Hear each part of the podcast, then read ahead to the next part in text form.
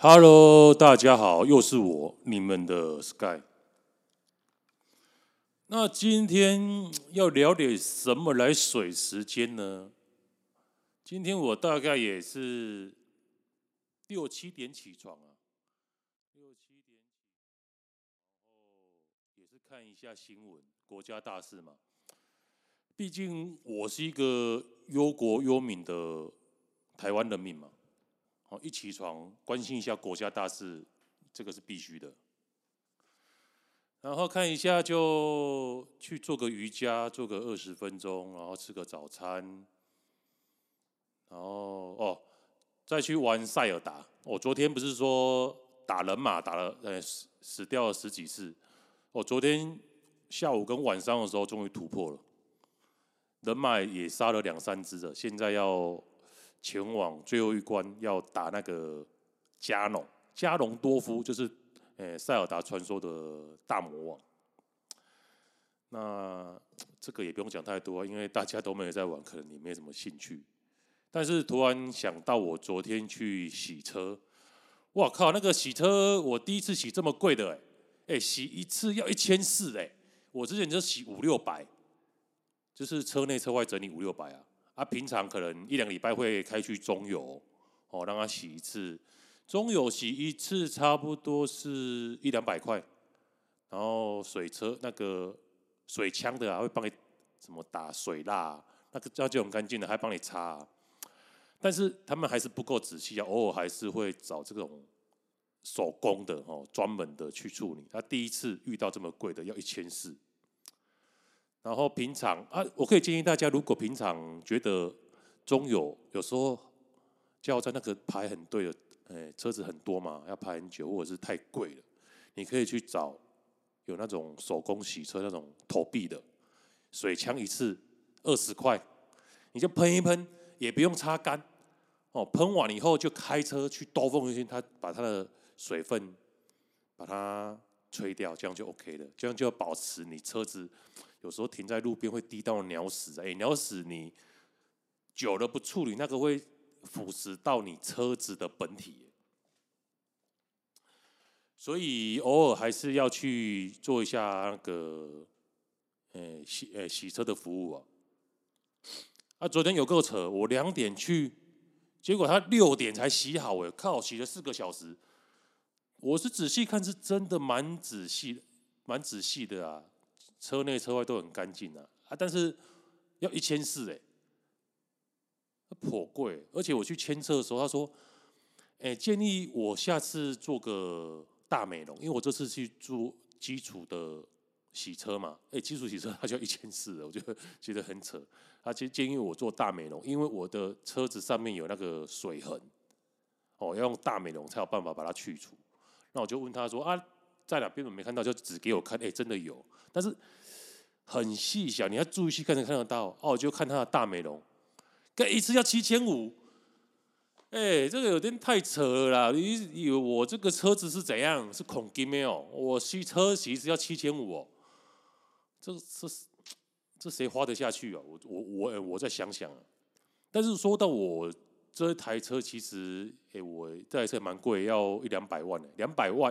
接近两百万呐、因为毕竟是奥迪的嘛，A4 嘛，啊 A5 啊，不是 A4，A5，不要买 A1，不要买 A2，不要买 A3，不要买 A4，要买 A5，奥迪的五以下的都毛病很多，就跟宾士一样，宾士 A、B 系列甚至 C 的都毛病很多，要到 E 毛病比较少，那 BMW 更不用讲了，要到七。七才没有毛病，但是七的价钱实在太贵了啊，B N W 就是跑车性质啊，所以呢，高速在高呃、高速在跑的时候，那种零件的损害都很大，所以它车常坏是必须的啦。你买 B M W 就是玩它的性能嘛，你又不是注重它的妥善率。你妥善率的话好的话，你就买 Lancers 嘛，啊，不然不就买 Toyota 嘛，对不对？你要买进口车，你。你这个维诶维修费就是你心里必须有准备的。那这台车也是我这台车两百多万，我也是辛辛苦苦的，工作了差不多十几年哦，省吃俭用，啊，最后十年后，哦，我爸借我两百万，我终于买了我人生的第一辆进口车。因为我之前第一辆车是，诶，Toyota 的 Camry 啊。啊，这算我第二辆啊，但是是我第一辆的进口车，因为 Camry 算是国产的嘛。对啊，我辛辛苦苦工作十几年，终于哦，跟我爸借了两百万，我买了这台车，是买那个。这个就类似一个网络笑话，就是有一个人说他标题写了“人生如何赚取人生的第一间房”，他说他每天他二十年来啊，每天省吃俭用啊。然后月薪三万块，省吃俭用，终于二十年后，哦，在他爸爸哦借他两千万的情况下，他买了在新北市的第一间房子。所以我跟他只是有异曲同工之妙，但是我其实没有跟我爸借，我是用房贷的钱，因为我不想用现金去买。就是考虑说，很多人在问的说，你买车到底要不要买车？如果第一个问题是这个哦，我是建议你不要买车，因为买车就是损耗品。其实你有人说啊，我因为生小孩啊，出入小孩方面，其实你叫个计程车两三百块，给你买一台买一辆车，大家都用现金呢，七八十万呢，七八十万就要付出去，你七八十万可以搭多少次计程车啊？对不对？而且你买车的话，是每每一年每一年都在耗损的，都在折旧哎。价格就会越来越少，你卖出去中古车价值越来越低耶，你等于花八百万的现金，每天都要一点一滴的变少。那你叫个车又方便，你不用找停车位，然后到没啊，在家里不用租停车位，然后到目的地也不用找停车位，这边绕来绕去。啊，你搭个车送个小孩子，啊，就算说你们要出去玩，我是说真的啦，租车就好了啦。什么？我现在去台中、台北，我也没有开车啊，我都是坐高铁，甚至都。哎哎，从高雄开到台中太远了，那个要出去玩，就是要保持你充沛的体力啊，你还要折磨自己干嘛？舒舒服服的多花一点钱，让自己的身体休息。你出去玩就是要休息放松嘛。坐个高铁，在高铁上租个汽车，哦，然后再去台中市区玩。啊，如果你是日月潭住的话，可能日月潭的饭店都有配合的。他，你在叫他们都有什么客运啊？再从高铁搭车到日月潭，你也不用租车，因为你一整天就耗在他们饭店玩就好了，看他们日月潭的美景。哦，要要回高铁的时候，或者是跟他们借车也可以啊。哦，在饭店可能有摩托车啊，都可以租借啊，或者是脚踏车啊。啊，回高铁回去的时候，回高雄的时候再搭他们的车，也不用自己开。台中高铁到日月潭也要一个小时哎，一个小时那个也是折磨哎，对不对？我觉得就是说，第一点问我说要不要买车，我是建议不要买啊。啊，第二点说你真的很想买车，你到底要现金买还是要贷款买？我建议是说，如果你有在投资的话，投资股票的话或投资别的东西的话，你可以用贷款买，因为现金你可以保留起来去做其他的投资。那、你车子的车贷的利息其实都不高了，就是每个月换算下来，其实每个月可能付个五五六千块嘛，对不对？但是你有八十块的现金可以运用。那有些人说啊，我不会投资股票啊，我其实觉得现代人在二十一世纪了，你想要。脱贫啊！我简单讲是脱贫啊！你必须会的一个投资工具就是玩股票，而股票这种东西就是跟你读书、打篮球一样啊！你越去持续的越去练习，越去摸索，你会越来越厉害啊！没有说啊，我在外面看啊，看时机好我再进去，那根本你不会啊！我良心跟你这样讲，我从一百零六年玩股票到现在，现在一百一十二嘛，这样几年了？六年了，对不对？玩了六年的股票，新的，哎，不对哦，一百零六年，差不多，差不多六七年了。股票新的是说，你股票一定要输个一百万，你才真正懂什么叫股票。我是说真的，没有人说我玩股票一直赚，一直赚，从来没有输过，没有这种人呐、啊。那这种人是唬烂呐啊！如果他一直一直赢，他们怎么没有变成世界首富？对不对？他从来没输过啊！啊，世界首富为什么不是他？不，为什么是巴菲特？为什么是比尔盖茨？然后不是他？他每次都赢的话，股票就是说，你十次投资，你只要赢个六次，你就算你就算有赢钱，而是赢多赢少。但是大家都在摸索输钱啊，输很多的时候就退场了，他就没有再进行坚持下去。每一次的输钱都是你一次很好的学习，你很，你只有输钱的时候，你才会深刻把那种为什么失败的原因刻到你的骨子里，刻到你的基因里，你下一次才不会重蹈覆辙。啊，不然你一次顺风顺水，顺风顺水啊，只有有一次大跌哦，那可能一你可能一蹶不振了。你宁愿在你少钱的时候多接受到这种失败的感觉，然后多学到一些经验。然后，学习总比你可能已经投入很多了，才一次被打趴那种，那可能你就一蹶不振了。所以我觉得你没有玩股票的人，还是建议你提早去做学习啊。拿个十万、二十万出来玩，然后钱投资进去，你只有买一只股票，你才会盯着它，你才会跟它的高低起伏有感觉。你没有投入金钱之前，它涨跌，其实你看。只是在旁边，就是看人家下棋一样啊！你没有深入其境的感觉，你根本不会刻骨铭心呐。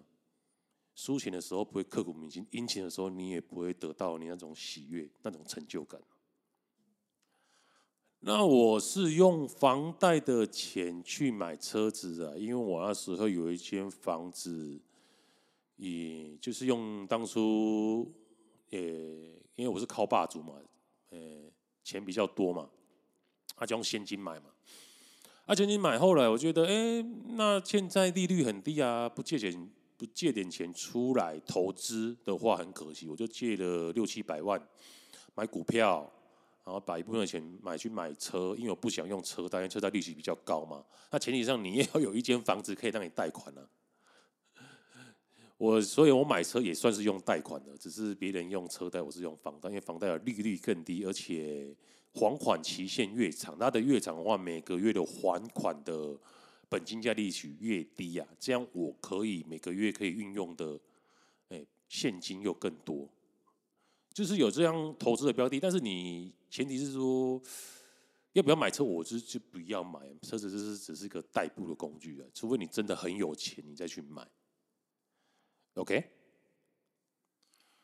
那接下来我们来看看最近的今天的时事话题，就是说柯文哲说他有拿过杜聪明的奖学金啊，然后被有一个退休的医师提报说他说谎了。那到底他有没有说谎呢？我们来先听一段哦报道。我拿过杜聪明的奖学金。因为当时医学系第一名嘛，可能不对。其实当时的，获得台下一片掌声，柯文哲一脸骄傲说他拿过台湾医学之父杜聪明的奖学金。其实杜聪明跟我有亲戚关系，因为他儿子娶的是我外祖父的妹妹的女儿。现在是在杜聪明基金会当董事，问题是他也是我现在办公室的秘书。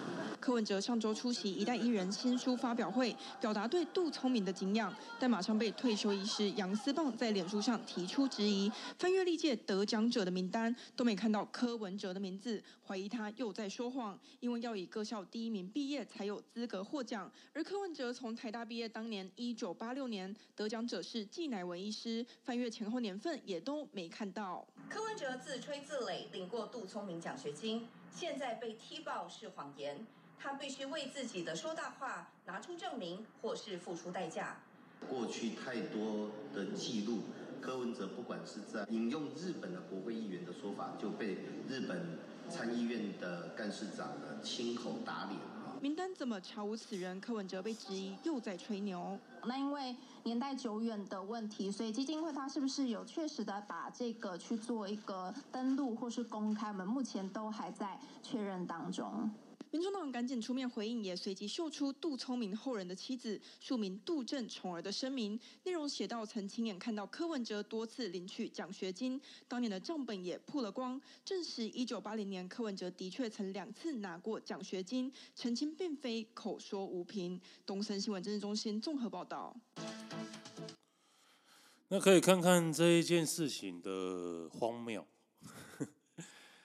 好像是柯文哲在杜聪明的一个类似纪念会吧，就是说他当初也是有上过他的课，甚至拿过他的奖学金，然后就被一个退休的医师，据我了解，他好像是中医中医啦，退退休的中医啊，呃，三十几岁，他现在四十几岁嘛，三十几岁就退休了，果然是青年才俊呐。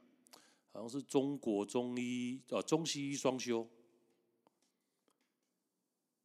然后被他踢爆说他去查了，根本没有柯文哲的名字。啊，最后 最后真的柯文哲有领，好像是因为那时候是六十九年吧，民国六十九年领的啊，因为年代久远也没有登录在网络上。啊，结果这个叫做杨思棒哦的退休医师。就在发表发表在脸书发表他最新的回应。他说：“我已经致电给财团法人杜聪明学士奖学金基金会，表示要购买三万元的社福安老师绘制的一代艺人杜聪明传记漫画。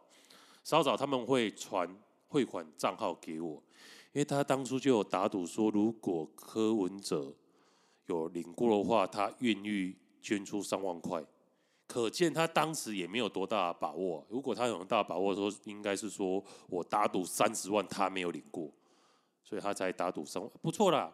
用三万块就可以让柯文哲的的形象说他说谎啊，让他的形象也一落千丈，在靠着他们的哦网军哦一条龙的带风向，现在大家也。很很多人都觉得，诶，是柯文哲在说谎。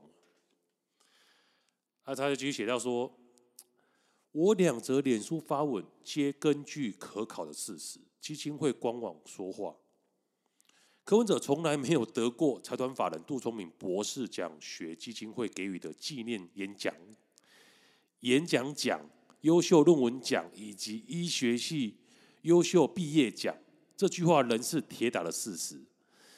他还是在硬拗，因为柯文哲只是说他有领过杜聪明的奖学金，他从来没有说他有领过什么演讲啊、什么论文啊、什么优优优秀毕业奖。因为杜聪明的奖学金有分很多种，有每学期的，有每年的，甚至有毕业的。他只是说他有领过奖学金而已。啊，现在他就在这边说，哦，他我我当初我捐出这三万块呀，但是。哦，我当初还是觉得我当初的话没错，说错，我说的是他没有领过什么纪念奖啊，也就是演演讲的奖啊，然后优秀论文奖啊，然后医学系优秀奖啊，那你没说错，你干嘛捐出这三万块？你第二段，那你第一段捐出三万块的行为就打脸你第二段这个说你没说错的行为啊，你这个文章怪怪的哦。然后接下来他要讲说，柯文哲的同班同学纪乃文医师得了那一届的医学系优秀毕业奖，哦，这是毕业奖，所以这个奖绝对不可能是柯文哲获得了。当然了，柯文哲是说他有获得过柯那个获 呃获得杜聪明的奖学金啊，他从来没有说是哪一种奖学金呢、啊？官网上可呃可以考究的医学系优秀毕业奖。最早可以追溯到民国七十年，当时的得奖者是陈耀珍医师。我刚刚说到一张照片，手写的是杜聪明先生账本。民国六十九年二月二十三号，杜聪明确实有发给柯文哲奖学金两千元。此时柯文哲是大一学生，当然领的不是医学系优秀毕业奖。唉，就是是侧翼的死不下车的典范了。啊人家说啊，两千块哦，还才领两千块而已哦。啊，柯文哲说，我我当时领的奖学金可以，诶，可以付我一学期的那个，诶，一一学期的学费了。人家说啊，柯文哲是不是在说谎啊？诶，事实没有，因为那时候民国六十九年，台大一学期一学期的学费是一千八百块。民国六十九年呢，那时候钱很大，一时候阳阳春面可能一碗才五块至十块钱而已，一颗卤蛋可能一块而已。现在一颗卤蛋就五块到十块了，两千块是多么大的啊！付一一个学期一千八，他也没说谎啊。啊，反正这些人道歉也不会真的道歉呐，只是说啊，我捐这三万块，但是我觉得你还不是你不是最优秀的，你毕业时不是第一名呐，不管呐，你就是烂呐。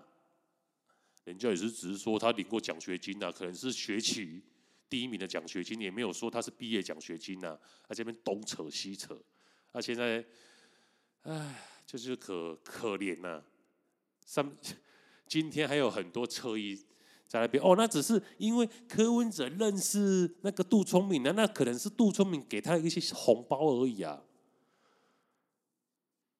你红包会一个远房亲戚的红包，你会包到两千块哦，你会包到一学期的学杂费哦。一远房亲戚你会包到，如果现在的学杂费可能两万块，你一个红包会包到两万块哦。两万块是包给自己的儿女、孙子、远房亲戚，说他杜聪明说什么是他阿公的女儿什么的儿子，哦，那很那个那个都是远房亲戚，怎么可能还还会包红包啊？你这种逻辑拿出来都经不起推敲啊！好，看完时事新闻，看完侧翼的笑话以后，我们来关心一下房市的新闻。看一下有什么比较值得拿出来讨论的。嗯，有一篇呢、啊，这个我没看过，我们就一起来看好了。有人在问说，小换大的迷思。小换大的迷思是说，他买小的，他、等小的增值以后卖掉再买大的，对不对？他有他有问这个问题啊。他就说最近在看一些小换大的讨论。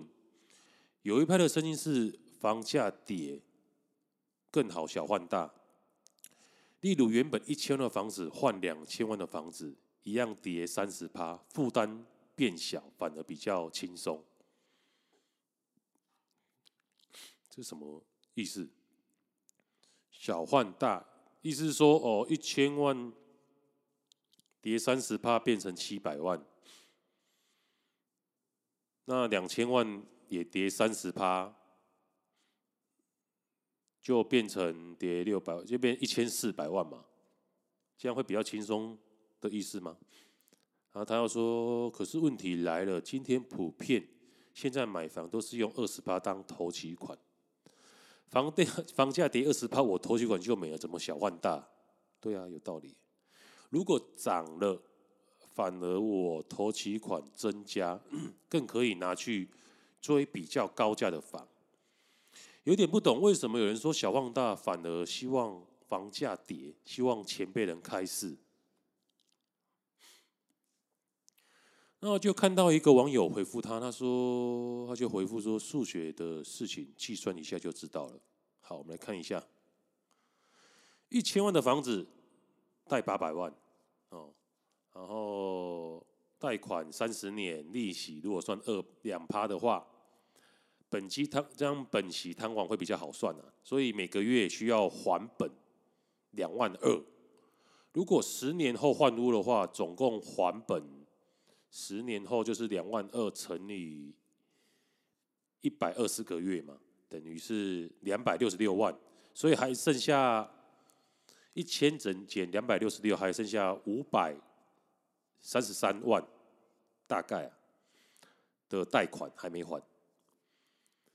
哦，这是十年后，还十年后还了两百六十六，先记起来哦。然后剩下五百三十三万的贷款，因为它是一千万的房子嘛。啊，如果现在房价跌三十趴，就是说房子那一千的房子剩下七百万，那两千万的房子会剩跌三十趴，就是剩一千四百万嘛。所以你的房子，你这一千万的房子。卖掉后再扣掉剩下贷款，剩余一百六十六万。因为你七百万呢、啊，你卖掉这个房子，因为你跌三十趴了嘛，一千万变成七百万，那你卖掉就得七百万，但是你要去还五百三十万三万的贷款，刚刚我算嘛，贷款剩下五百三十三万嘛，七百减五三三就等于一百六十六万，一百六十七万了、啊，我算均均均呃准确一点的，哦，卖掉的钱扣掉贷款，剩下现金，哦，现金剩一百六十七万。那一千四百万的房子，你要买，你要小换大嘛？一千四百万的房子就需要二十趴，就是两百八十万的头期款，因此你还需要再补上一百一十三万的现金，才能买到，哦，这个原本两千万叠成一千四的，一千四百万的房子，那就是还要补钱啊，就没有小换小换大的。就是跌价小放大根本不可能成功啊！那再看看他，如果他是用反例说，如果房价现在涨三十趴呢？那就是你一千万的房子涨到了一千三百万了，然后两千万则会涨到两千六百万，涨三十趴嘛，嗯，一千万的涨三十趴就一千三百万，两千万的房子涨三十趴哦。就多六百万，就是变成两千六百万。所以你现在房子卖掉哦，卖掉哦，得到一千三百万。但是你要扣掉贷款了，刚才贷款算的是五百三十三万嘛，一千三减掉五三三，那就剩余七百六十七万的现金。七百六十七万的现金，那你两千六百万的房子，你要买两千六百万的房子嘛？它需要的头期是二十八，也就是五百二十万。所以。房子卖掉的钱是七百六十六六七百六十七万嘛，扣掉那个头期款五百二十万，你还有剩两百四十七万，那就很好判别啦。那就是涨价的时候你小换大才划算呢。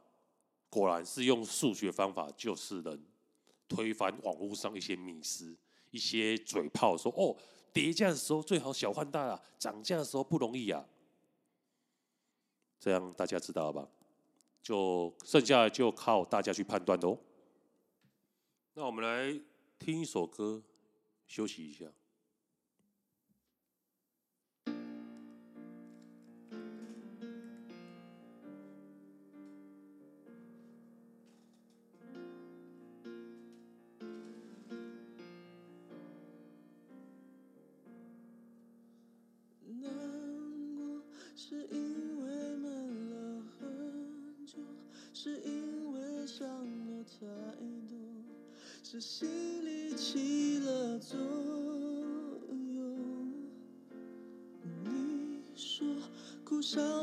常陪着你在一起有点勉强，该不该现在说？不想太多，我想一定是我听错、弄错、搞错，拜托。我想是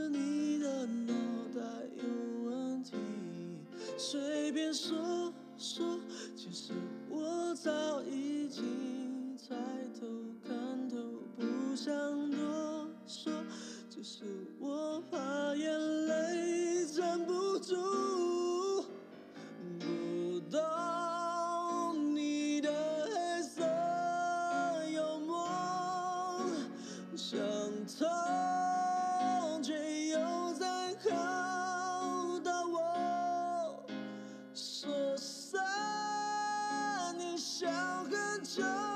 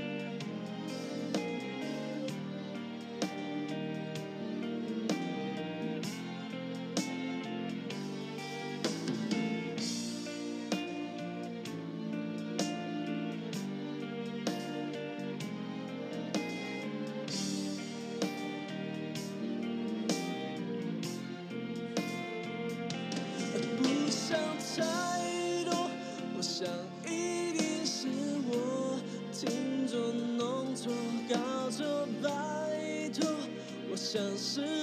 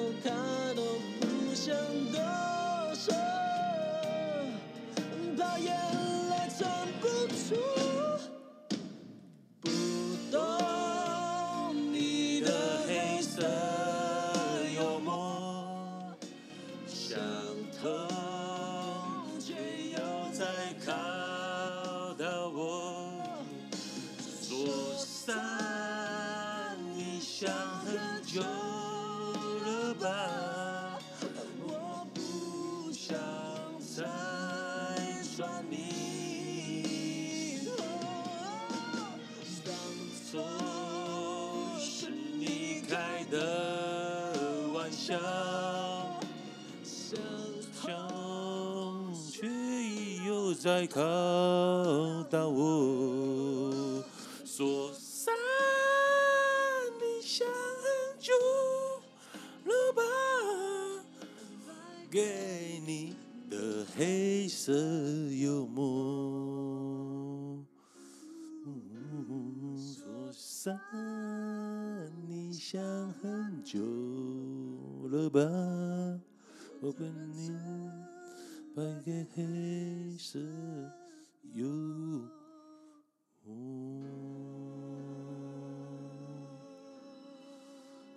今天我们就录到这边 this guy see you